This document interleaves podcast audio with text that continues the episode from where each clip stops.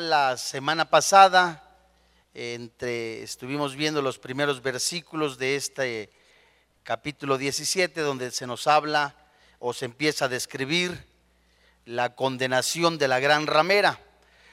Y yo le suplico, abra usted su Biblia en Apocalipsis capítulo 17. Vamos a estudiar desde el versículo 8 y en lo que esto está, buscando estos versículos, Apocalipsis capítulo 17, verso 8, ¿la tiene usted? Bien. Hay un cierto elemento de verdad en la muy citada afirmación de Carlos Marx de que la religión es el opio de los pueblos. Las personas son incurablemente religiosas porque Dios las creó para que lo adoraran. Adoraran inevitablemente a alguien o a algo, solamente al Dios verdadero.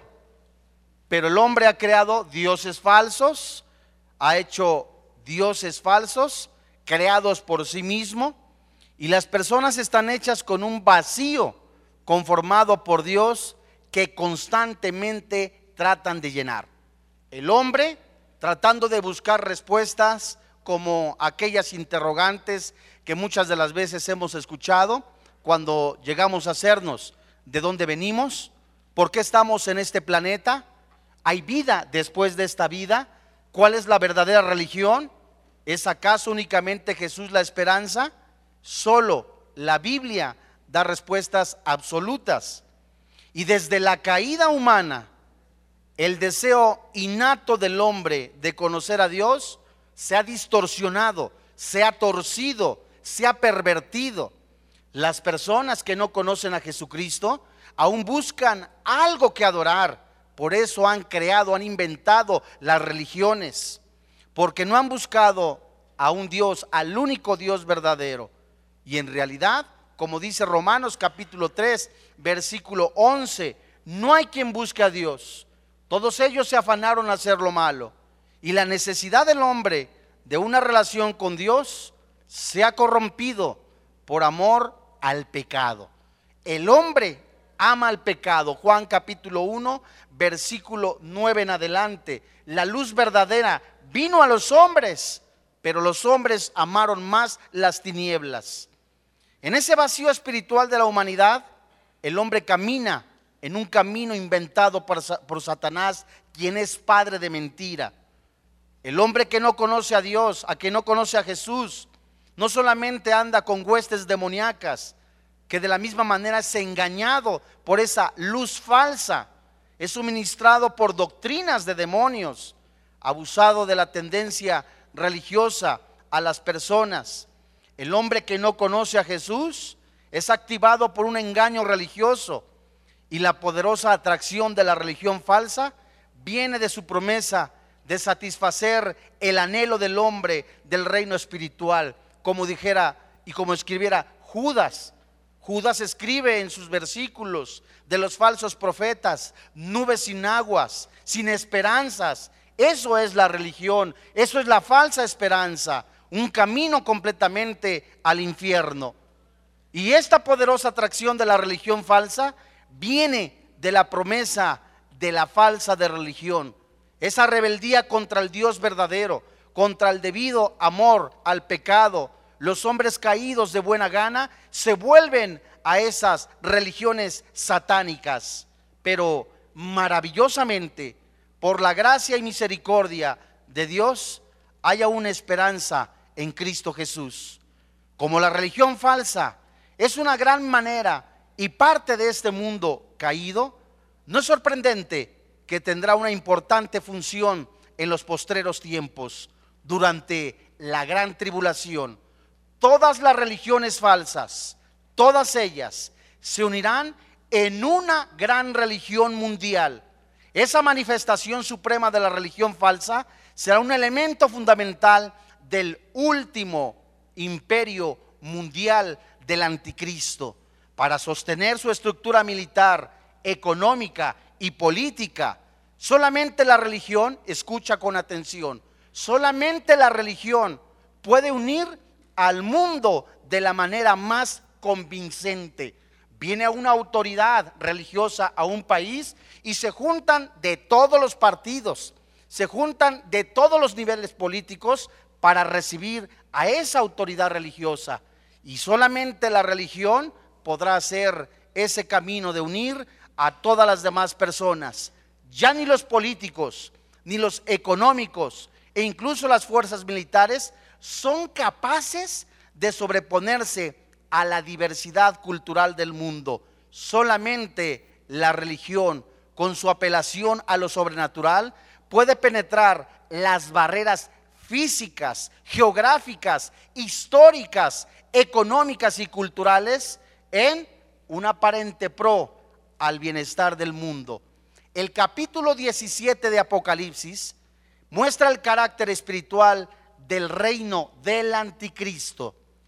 Y durante la gran tribulación, las personas buscarán desesperadamente la religión, no a Jesús, no el camino verdadero, no la esperanza en el Mesías. Buscarán un consuelo en una falsa esperanza en lo que se llama la religión.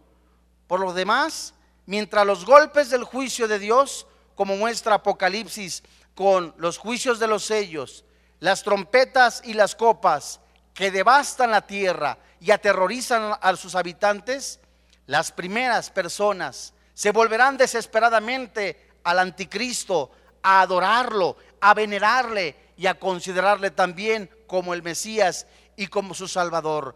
Voces como, ¿quién como la bestia? ¿Quién como ese hombre? Serán las más sobresalientes en ese tiempo de la gran tribulación. Ayudado por el falso profeta y las huestes de engañadores demonios, el anticristo establecerá una religión mundial. La Biblia le describe como Babilonia la grande la madre de las rameras y de las abominaciones de la tierra. Y la pregunta es, ¿cómo puede ser la futura Babilonia religiosa la madre de toda religión falsa?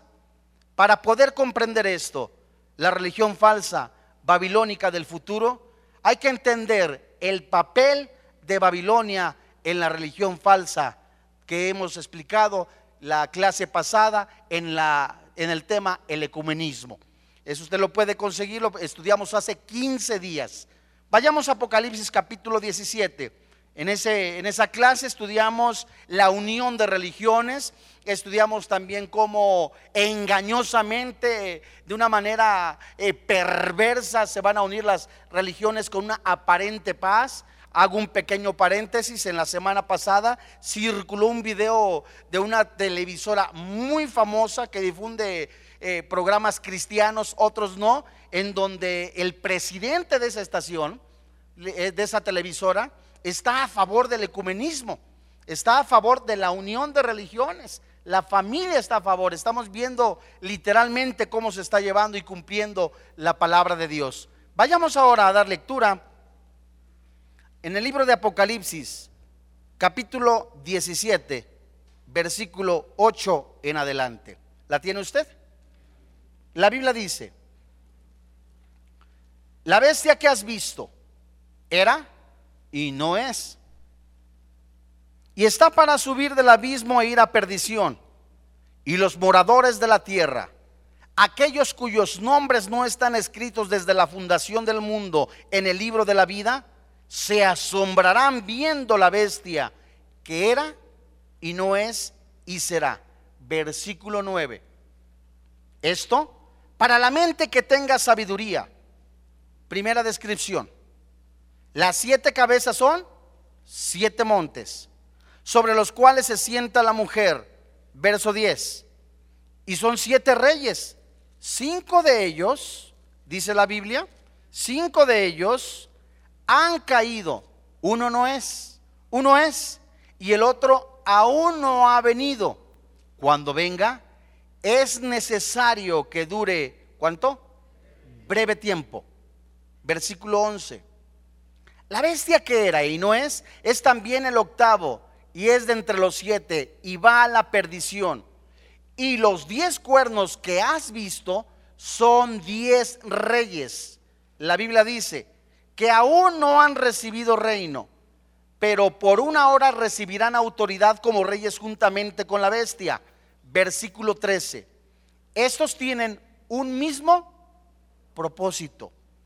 Estos tienen un mismo propósito y entregarán su poder y su autoridad a quién? A la bestia. Pelearán contra el cordero y el cordero los vencerá porque Él es el Señor de señores y Rey de reyes y los que están con Él son llamados y elegidos y fieles. Versículo 15. Me dijo también, las aguas que has visto donde la ramera se sienta son pueblos, muchedumbres, naciones y lenguas. Y los diez cuernos que viste en la bestia, estos aborrecerán a la ramera y la dejarán desolada y desnuda. Y devorarán sus carnes y la quemarán con fuego, porque Dios ha puesto en sus corazones el ejecutar lo que Él quiso, ponerse de acuerdo y dar su reino a la bestia hasta que se cumplan las palabras de Dios. Versículo 18. Y la mujer que has visto es la gran ciudad que reina sobre los reyes de la tierra. Una de las cosas que empezamos a estudiar en esta porción escritural es la primera pregunta en donde el ángel le dice a Juan, ¿por qué te asombras? Bueno, el ángel estaba a punto de explicarle el misterio de la mujer, como dice el versículo 18, de la bestia que trae. El apóstol comprendió que la mujer representaba un falso sistema religioso y la bestia es el anticristo, como se indica en los, con las siete cabezas y los diez cuernos.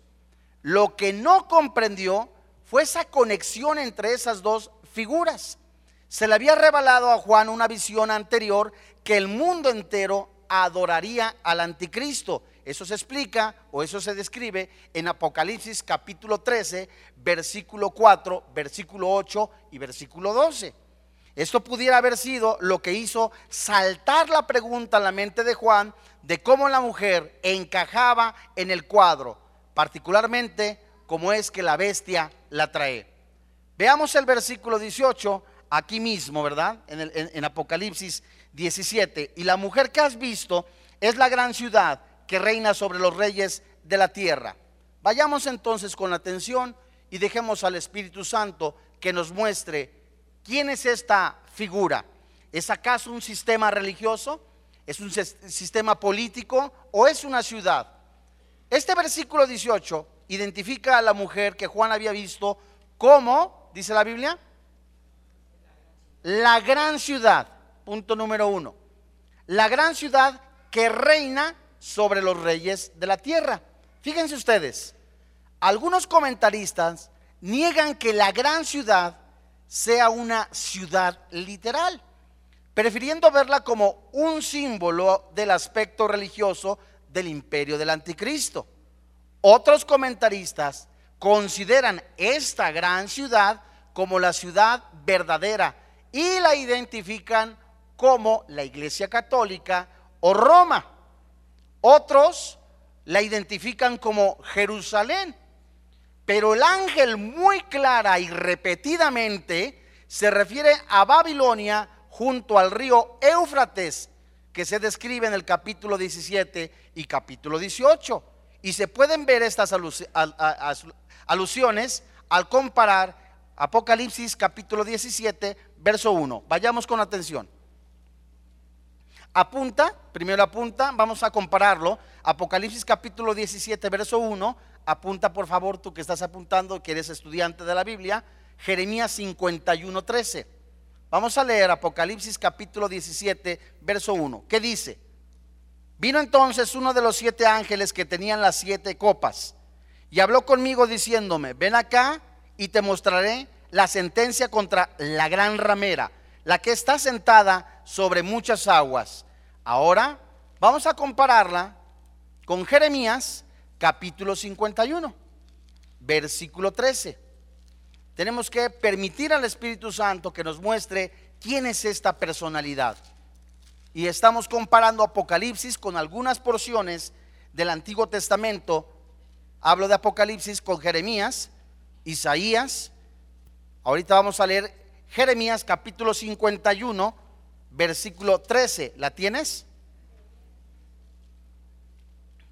Dice la Biblia, 51, capítulo verso 13, tú, la que moras entre muchas aguas, rica en tesoros, ha venido tu fin, la medida de tu codicia. Estamos viendo la descripción de una ciudad o de un grupo de ciudades que vamos a ver más adelante. Ahora, Apocalipsis capítulo 17. No te separes de Apocalipsis 17 y Jeremías. Apocalipsis 17, 2. Con la cual han fornicado los reyes de la tierra y los moradores de la tierra se han embriagado con el vino de su furor, de su fornicación. Ahora la comparamos con Jeremías 51.7. Estamos viendo cómo Jeremías también estaba identificando. Dice el verso 7 de Jeremías 51. ¿La tienes? Copa de oro fue, ¿quién? Babilonia en la mano de Jehová, que embriagó a toda la tierra, de su vino bebieron los pueblos, se aturdieron, por tanto, las naciones. Seguimos pues en Apocalipsis capítulo 18, verso 7. Seguimos comparando. Apocalipsis capítulo 18, verso 7. ¿La tienes? dice la Biblia, cuando ella se ha glorificado y ha vivido en deleites, tanto deleite de tormento y llanto, porque dice en su corazón, yo estoy sentada como reina y no soy viuda y no veré llanto. Ahora la comparamos esta porción de Apocalipsis 18, verso 7, con Isaías capítulo 47.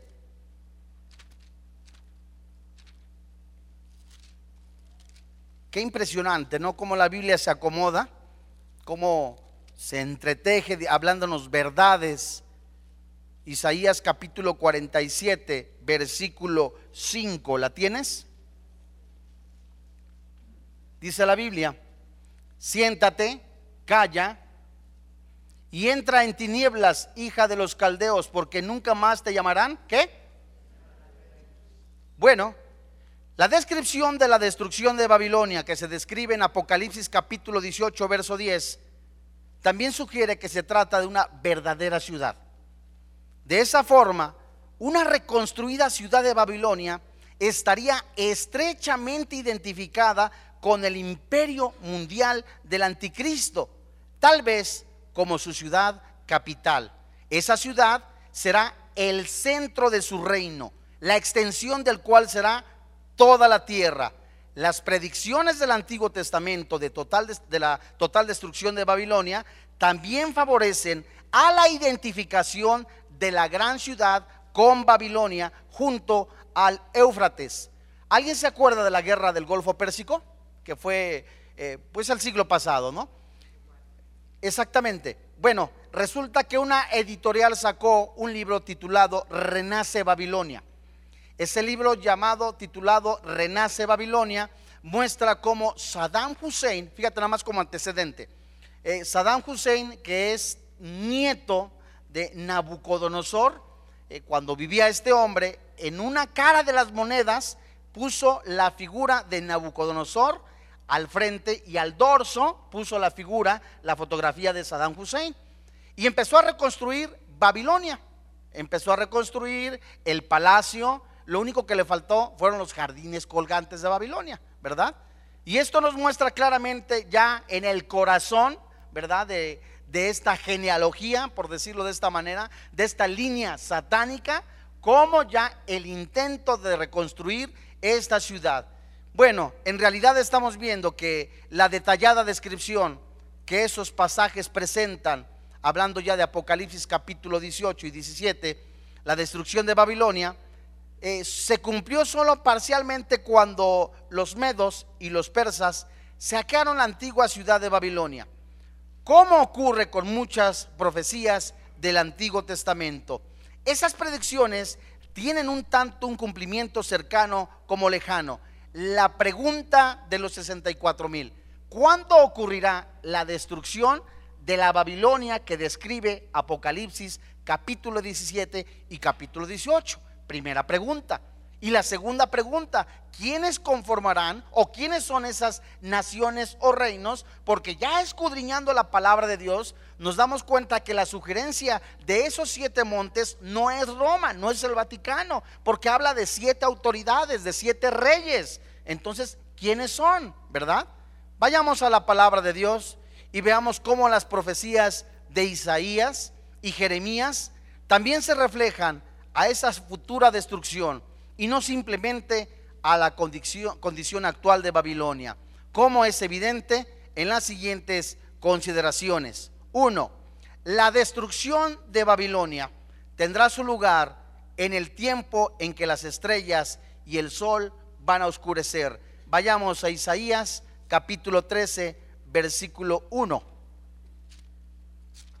Siempre es bien importante que un estudiante de la Biblia traiga su cuaderno apunte la cita bíblica,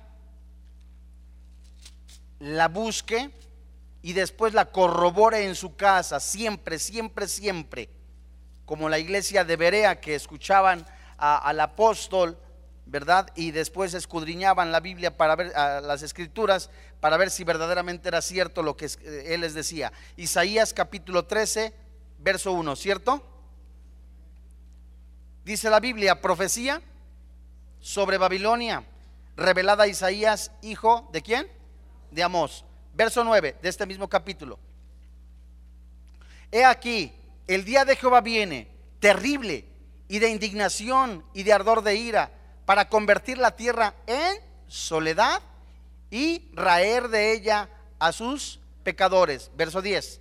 Por lo cual las estrellas de los cielos y los luceros no darán su luz, y el sol se oscurecerá al nacer, y la luna no dará su resplandor. Segundo punto, la ciudad quedará tan desolada como Sodoma y Gomorra, totalmente quemada, sin que queden residuos de nada. Aquí mismo, en Isaías capítulo 13, versículo 19. esa belleza, esa hermosura de esa, de esa ciudad, esa capacidad, solvencia económica quedará en nada. Dice el versículo 19. Y Babilonia, hermosura de reinos y ornamento de la grandeza de los caldeos, será como Sodoma y Gomorra, a las que trastornó Dios. Verso 20. Nunca más será habitada ni se morará en ella de generación en generación, ni levantará allí tienda el árabe, ni pastores tendrán allí majada, sino que dormirán allí las fieras del desierto, y sus casas se llenarán de hurones. Allí habitarán avestruces, y allí saltarán las cabras salvajes. En sus palacios aullarán hienas, y chacales en sus casas de aceite, de leite, y cercano a llegar está su tiempo, y sus días no se alargarán. De la misma manera, quedará desolada como para siempre, como hombre o como bestia que vuelvan a entrar ahí. Será también un tiempo de juicio, no solo para Babilonia, sino para todas las naciones. Isaías capítulo 13, versículo 11 al 13.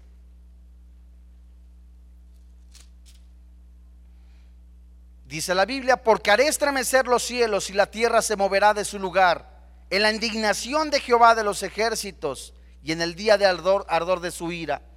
Y como gacela perseguida y como oveja sin pastor, cada cual mirará hacia su pueblo y cada uno huirá a su tierra. Cualquiera que sea hallado será alanceado y cualquiera que por ello sea tomado caerá a espada. También Babilonia su destrucción se asocia directamente con el confinamiento de Lucifer en el Seol. Vayamos a Isaías capítulo 14, versículo 12 en adelante. Como caíste del cielo, oh lucero, hijo de la mañana, cortado fuiste por tierra, tú que debilitabas a las naciones, tú que decías en tu corazón, subiré al cielo, en lo alto, junto a las estrellas de Dios, levantaré mi trono y en el monte del testimonio me sentaré a los lados del norte, sobre las alturas de las nubes subiré y seré semejante al Altísimo. Verso 15. Mas tú, derribado eres hasta dónde? Hasta el Seol, a los lados del abismo. Nunca se usarán las piedras de Babilonia en alguna construcción futura en cualquier lugar, en tanto que las actuales ruinas de Babilonia han sido saqueadas frecuentemente y vueltas a usar en posteriores construcciones. El sitio de la moderna Babilonia, escucha con atención, está ubicado estratégicamente en la encrucijada de Asia, Europa y África, y no lejos del Golfo Pérsico. También está cerca de los más ricos campamentos de petróleo del mundo y tiene un prácticamente ilimitado suministro de agua del Éufrates. Esas consideraciones llevaron al renombrado historiador Arnold a afirmar que Babilonia sería un sitio ideal para un importante centro político y cultural. Y como dicen algunos politólogos, sociólogos y personas que también son eh, dados al comercio, quien, quien controla el petróleo va a controlar el mundo. Ese va a ser el negocio. Además, no solamente eso, sino que va a unir a las religiones. ¿Quién va a estar, a estar detrás de todo esto? Por supuesto, el anticristo.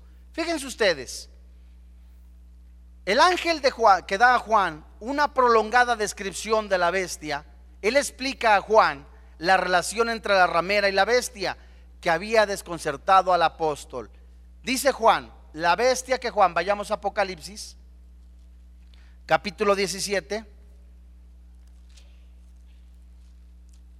para no desconectarnos de este estudio, en donde vemos cómo, en la clase anterior vimos cómo el ecumenismo completamente va a ser manejado por el anticristo. Yo le comentaba a, mi hermano Isaac Ardavín, este, eh, cada, cada, año me, permiten, me dan permiso de ir a, predicar a, Colombia. El año pasado que fui a predicar a Colombia, al mes que yo regresé, allá hay una iglesia, hay tres iglesias de, vida nueva para el mundo. Y yo le comentaba que el pastor de Colombia, hago un pequeño paréntesis, el pastor de Colombia me comentó al mes que yo había ido, hablamos por teléfono, Dice él que la religión popular lo, citó a todos los pastores del departamento de Ibagué. Allá lo que nosotros le llamamos estado, ellos le llaman departamento. Entonces citaron al departamento de Ibagué eh, a todos los pastores cristianos, pero iba el representante de la iglesia católica eh, romana. Bueno, se juntaron en el salón, estuvieron ahí eh, conversando algunos asuntos el presidente de la Alianza de Pastores de, Ibagué estuvo presente y todos los pastores cristianos. La pregunta es, bueno, bienvenido sea el, arzobispo fulano de tal, ¿no? Bueno, resulta que al término ya de casi el término de la junta, eh, el, el presidente de la Alianza de Pastores recibió amablemente a esta persona y esta persona extendió lo siguiente que en cinco años todos los pastores cristianos evangélicos del departamento de Ibagué, así como de la República de Colombia, tienen que estar certificados ante el Departamento de Personería Jurídica, lo que acá se conoce como Secretaría de Gobernación en relaciones de asuntos religiosos. ¿Me explico? Bueno, entonces todo pastor, todo, todo, todo tiene que tener ya su certificado expedido de licenciatura en teología o doctorado en divinidades, dependiendo el caso. Bueno, podemos decir, eso está bien que el pastor se prepare. Bueno, en cinco años se tienen que juntar fondos para que en un terreno de diversos, eh, diversos eh, metros se construya un parqueadero, un estacionamiento para 400 automóviles. Y en ese parqueadero se construye un edificio mínimo de 10 pisos, incluyendo un auditorio para 1.500 a 2.000 personas. Bueno, decimos no tiene nada de malo, ¿verdad? Que nos comenten a nosotros como cristianos que tienen eh, eh, esa necesidad, la alianza de pastores. Bueno, en ese edificio es un ejemplo. En el primer piso es un ejemplo, no es, ¿eh?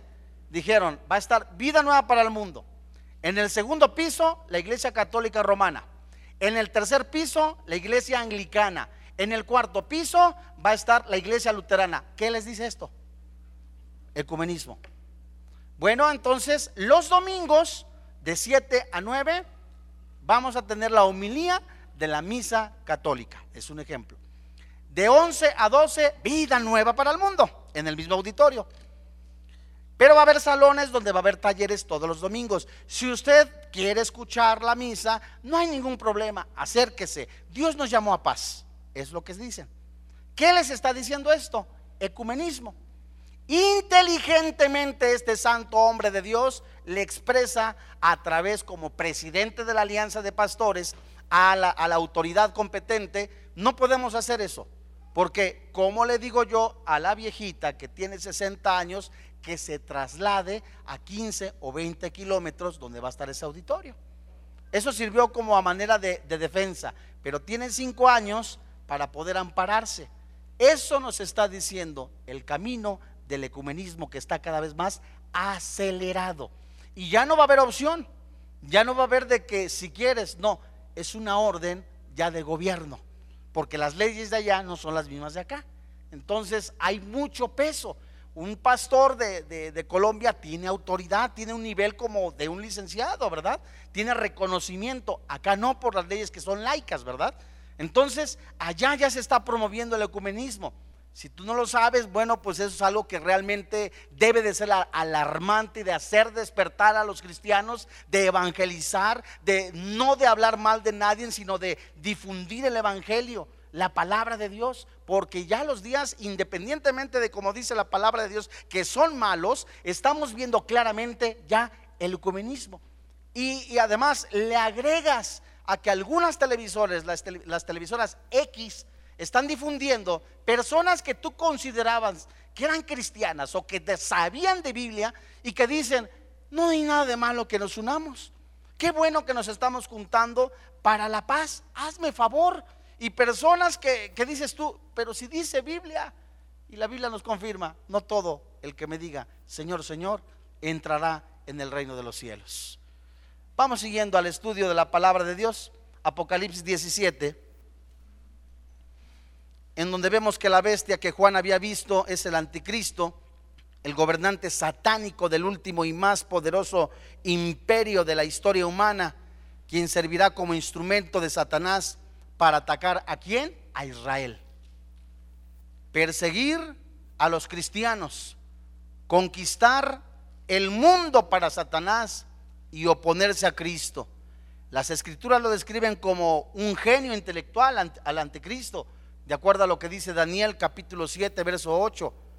La Biblia describe al anticristo como un sobresaliente orador, Daniel capítulo 7, verso 20 un líder militar sin paralelo en la historia humana. Daniel capítulo 7, verso 23. Y de la misma manera las escrituras lo muestran como un político astuto, calculador, manipulador. Esto se describe en Daniel capítulo 8, versículo 25. Y el supremo farsante religioso, el ángel sobremente reseña la descripción, un hombre completamente lleno, atestado de Satanás. Y se describe a la bestia como una que era y no es y está para subir. ¿Esto qué significa? Esa frase se refiere a qué? A la falsa muerte y a la supuesta resurrección del anticristo el falso profeta usará este presunto milagro para engañar a todo el mundo y hacerlo adorar como si fuera Dios. Apocalipsis capítulo 13, versículo 14. Si estamos viendo hoy, amado hermano en la fe, aparentes milagros, lo digo con mucho respeto, imágenes que lloran sangre, ¿verdad? Crucifijos que caminan solos, ¿verdad? Cosas sobrenaturales. Eso será risible al engaño satánico, perverso, manipulador, diabólico del anticristo. Fíjate lo que dice Apocalipsis capítulo 13, verso 14. Hablando sobre el anticristo. Y engaña a los moradores de la tierra. ¿Con qué? Con señales que se le ha permitido hacer en presencia de la bestia, mandando a los moradores de la tierra que le hagan ¿qué? Imagen a la bestia que tiene la herida de espada. ¿Y qué dice la Biblia? Es decir, esa aparente mortandad que él tendrá con ese engaño astuto de decir e imitar al Mesías, ¿verdad? Donde todo ojo le verá, toda persona le verá. Por eso vemos cómo Daniel describe que la ciencia aumentará. Hace, hace algunos años, lo más moderno, yo me acuerdo usaba los discos LP, ¿se acuerdan? De 33 revoluciones. Era impresionante. Yo, tenía mis discos de, de y eran los, los de 33 revoluciones. O eh, ahí escuchaba yo la gallina cocoguagua y todo eso. Eran los discos, era lo más moderno. Y, y eran este eran a lo mucho 40 minutos, 45 eh, minutos lo que traía el disco de, de, acetato, ¿no? Y ahora vemos que en una pequeña cosita, una memoria, caben cientos de canciones. El avance que nos enseña la palabra de Dios en cuanto al avance de la ciencia es también los satélites en donde la gente va a ver a través del televisor los milagros del anticristo. Si hoy la carne por comezón de escuchar, dice Pablo, las personas que están más eh, insaciables únicamente de ver milagros, señales, prodigios y no buscan a Dios, para ellos les da una aparente paz. Como ejemplo, ¿cuánta gente siguió a Jesús en el momento que estaba él convirtiendo los peces que los estaba multiplicando los peces y los panes. Por lo menos dice el registro del IFE, no, no es cierto, dice la Biblia que eran cinco mil sin contar mujeres y niños. Vamos a suponer que cada varón llevaba su esposa. Hablamos de diez mil. Y si esto llevaba un niño, hablamos de quince mil. ¿Verdad? Y estos estaban asombrando buscando señales y milagros. Sentían, sabes que la seguridad del alimento, eso es lo que hace la religión, darte falsas esperanzas, falsa seguridad. Entonces estos al recibir el pan, pues sí, sí votamos por Jesús el Mesías, ¿verdad? Nos da esperanzas. Y la sorpresa es de que Jesús desapareció en algún momento, se fue, no estaba la barca, ¿qué pasó? Como cuando alguien llega a ver, ¿dónde está el pastor? ¿No está su camioneta? ¿No está el coche? ¿A quién buscamos? Estaban buscando al hombre. Y de repente encuentran a Jesús, ¿verdad? Y en lugar de preguntarle, ¿cuál es el discipulado de hoy? ¿Qué vamos a estudiar hoy? Le preguntan, ¿qué vamos a comer? Y Jesús los confronta. ¿Ustedes me siguen? Porque les doy de comer. En el original les doy de tragar como animales, en serio. ¡Ay! Y los angelitos indignaron. ¡Ay! Y es cristiano. ¿Verdad? Lo estaban siguiendo por puro interés. Eso mismo hará el anticristo a través de señales, de milagros, para traer y engañar de una manera impresionante a las masas. Y hasta ese momento el imperio político y económico del anticristo coexistirá con el falso sistema religioso encabezado por el falso profeta. Pero luego de su representada resurrección, una aparente resurrección, el anticristo, en él, en el que entonces mora el poderoso demonio, en el abismo, ¿verdad? Se volverá contra el falso sistema religioso, va a destruirlo, va a tolerar solamente una sola religión. ¿Y cuál va a ser la religión del anticristo? La adoración a sí mismo, la última religión mundial. Esa falsa resurrección del anticristo y de su destrucción del falso sistema religioso tendrá lugar casi a mediados de la tribulación o la gran tribulación. Es decir, ya la iglesia se fue, gracias a Dios, ¿no? Ay, si tú te quedas, nos platicas o nos mandas un mail, ¿verdad? Pero ya la iglesia cristiana evangélica, los nacidos de nuevo, ya no vamos a estar, ¿verdad? Entonces, ¿quiénes se van a quedar? Aquellos que únicamente estaban en la esperanza, en las emociones, aquellos que escucharon a Jesús pero no le recibieron genuinamente, aquellos muchos de ellos, cientos de ellos, quizás miles de ellos están en iglesias que no son nacidos de nuevo y que únicamente buscan a Jesús por miedo, ¿verdad? No hay una convicción de pecado. Siguen viviendo en fornicación, siguen viviendo en adulterio, siguen robando, siguen adulterando. No hay arrepentimiento. Y de eso están llenas las iglesias cristianas. Dice Gálatas, Dios no puede ser burlado. Todo lo que el hombre siembra, eso cosechará. Jeremías, sembraron vientos, cosecharon huracanes. Nunca escucha con atención, nunca la siembra igual a la cosecha. Siempre la cosecha será mucho más grande que la siembra. ¿Qué de malo tiene ver pornografía? Eres sorprendido, puedes destruir hasta tu, matrimonio. ¿Qué de malo tiene el adulterio? Puede tu matrimonio destrozarte, puede destrozar a la familia. Pero muchos dicen, de ese pan. ¿Quién ha llorado? Pues hay muchos que lloran y amargamente. Sigamos con atención lo que dice la palabra de Dios. Al llegar a ese punto en donde el gobernante indisoluble, indiscutible del mundo con poder unilateral, parecerá que ha llegado el punto culminante de su soberanía y que está listo para frustrar la venida de Cristo y su reino. Ese será el trabajo de esta persona, frustrar los planes de Jesús sin embargo, en realidad el anticristo estará a punto de ser aplastado y enviado a perdición, como dice Apocalipsis capítulo 17, a la condenación del castigo eterno, al lago de fuego. Ese será el castigo apropiado para el hijo de destrucción. Y esta presunta resurrección del anticristo y la rápida destrucción del falso sistema religioso conmoverá al mundo.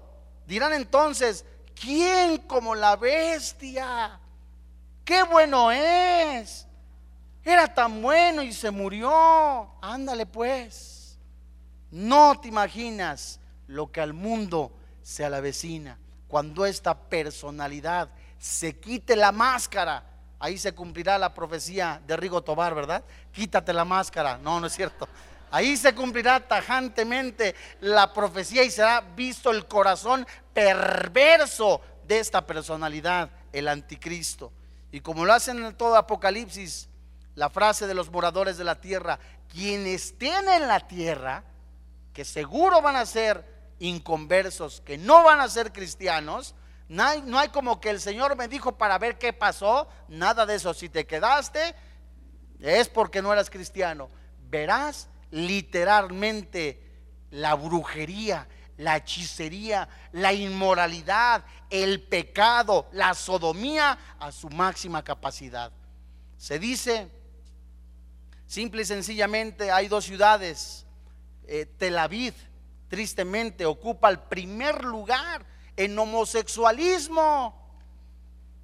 En homosexualismo, lugares aquí en la República Mexicana, ¿verdad? Playas que están consideradas como lugares gays es malo estar hablando mal del homosexualismo. Mira, hay que decir lo que dice la palabra de Dios, que hay esperanza en Cristo Jesús.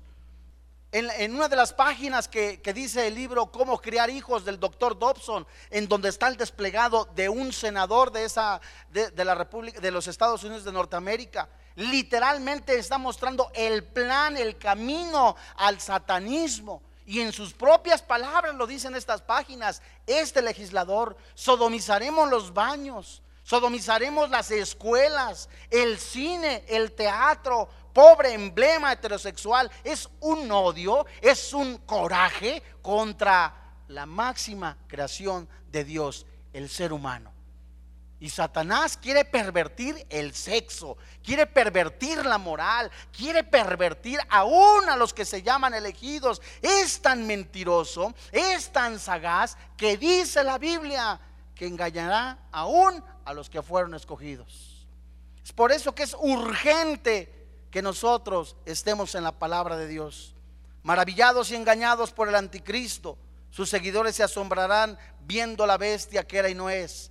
La razón específica para su asombro será el parecer, el milagroso regreso de la vida del anticristo después de recibir una herida al parecer mortal.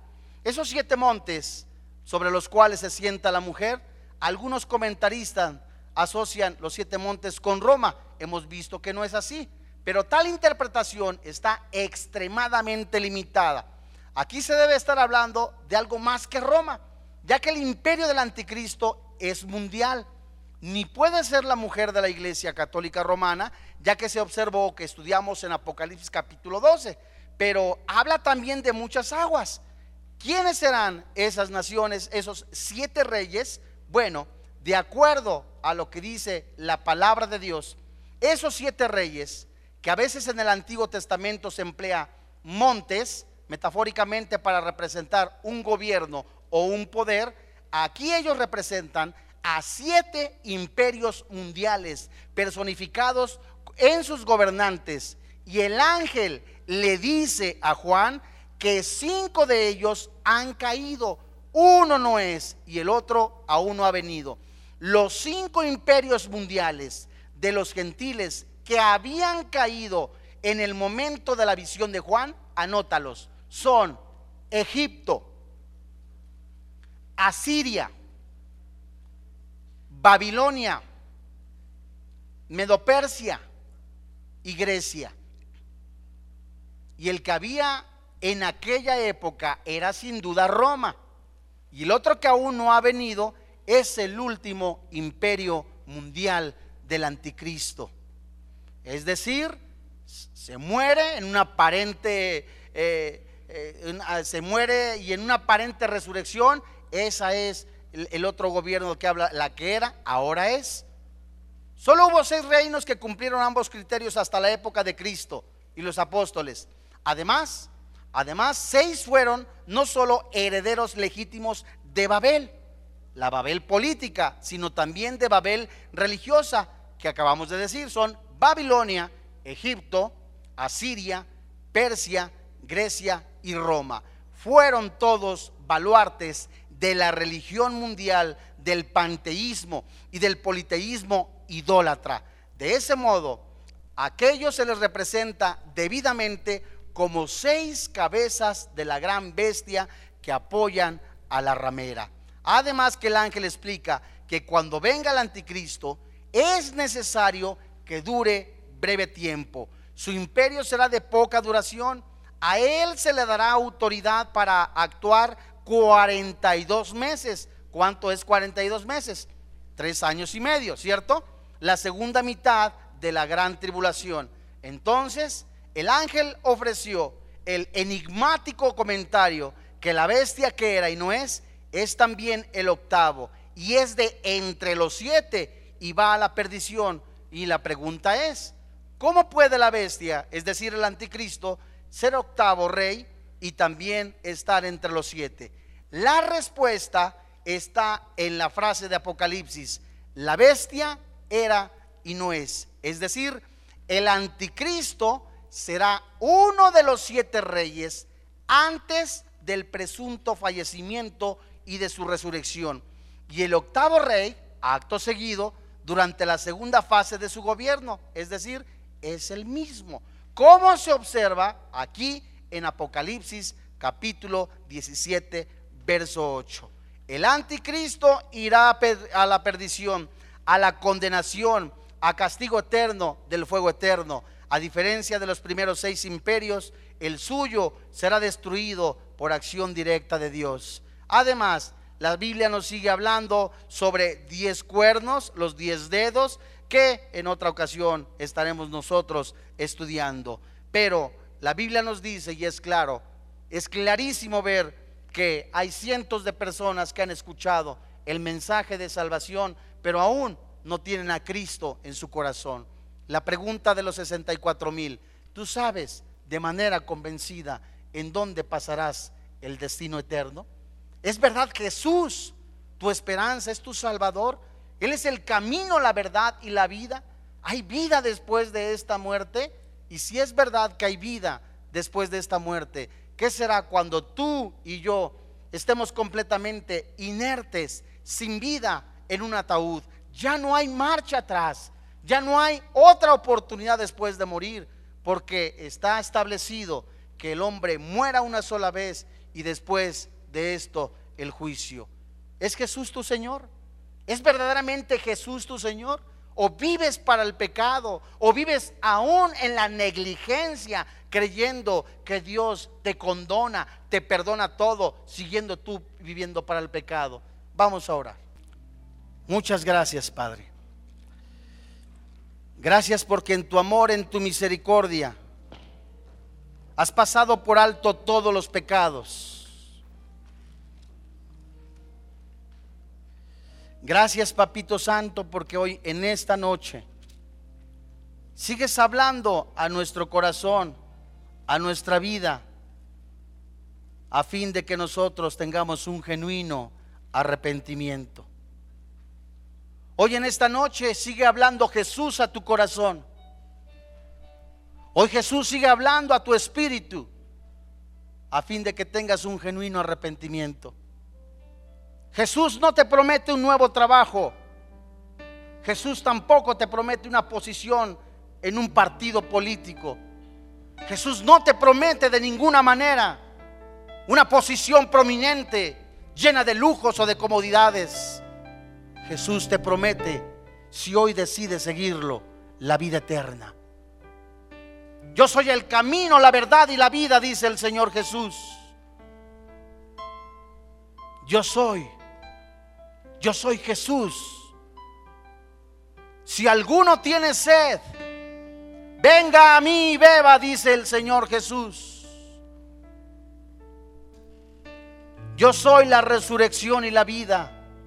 El que cree en mí, aunque esté muerto, vivirá. Hoy en este día no quisieras tener a Cristo en tu corazón. Hay personas que han escuchado varias veces el mensaje de salvación, pero aún, aún no han decidido seguir a Jesús.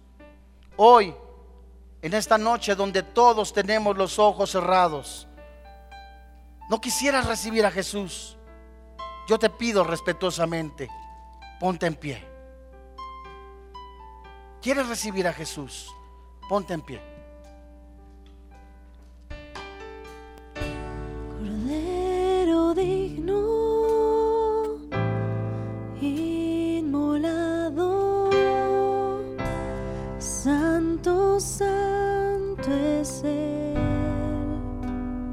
Ponte en pie, hijo. Adora y canta a quien sentado en el cielo está.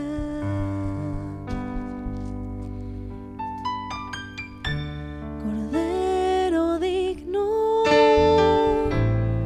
Si alguno quiere venir a Jesús, póngase en pie.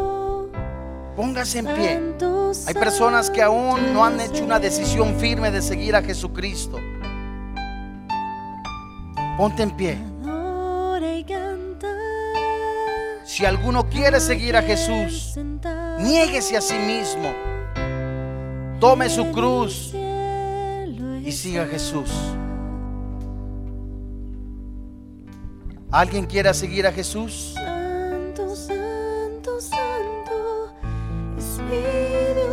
Alguien quiere seguir a Jesús. Alguien más.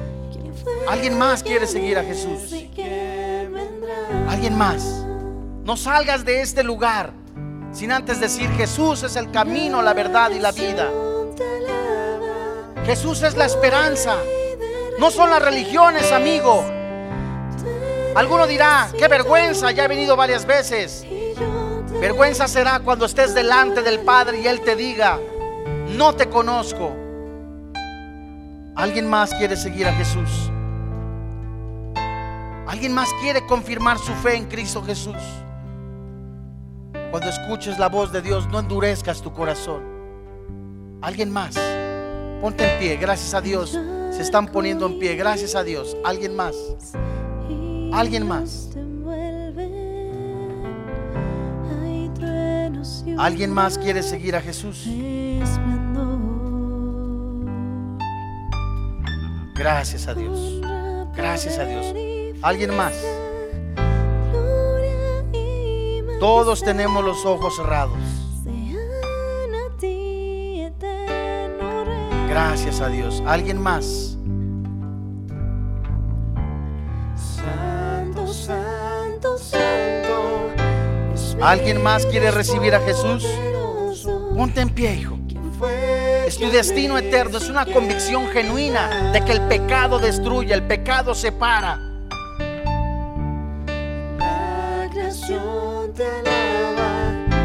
He aquí yo estoy a la puerta y llamo.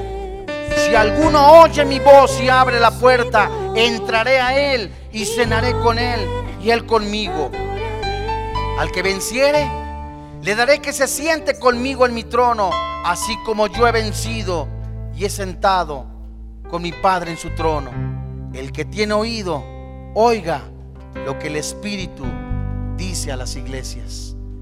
Y así como están ustedes puestos de pie, los que han hecho esta decisión valiente de seguir a Jesús, dile desde ahí, desde tu corazón, Señor y Dios, hoy en esta noche yo me arrepiento de todos mis pecados. Hoy en este día yo reconozco que soy digno de estar en el infierno, en la separación eterna. Pero creo que Jesús ha venido a este mundo a dar la salvación a través de su sacrificio en la cruz. Hoy creo con todo mi corazón, confieso con mi boca que Jesús recibió el castigo que yo merecía en su cuerpo. Ahí fueron clavados en la cruz todos mis pecados. Hoy creo que Jesús resucitó al tercer día y que juntamente con Él yo tengo vida eterna. Hoy creo con todo mi corazón, confieso con mi boca que Jesús es mi Salvador. Hoy te doy gracias, Padre, por quien ahora vive y reina en mi corazón, Cristo Jesús. Amén. Gracias a Dios. Gracias a Dios. Permanezcan en pie las personas que hicieron esta oración, por favor. Gracias a Dios.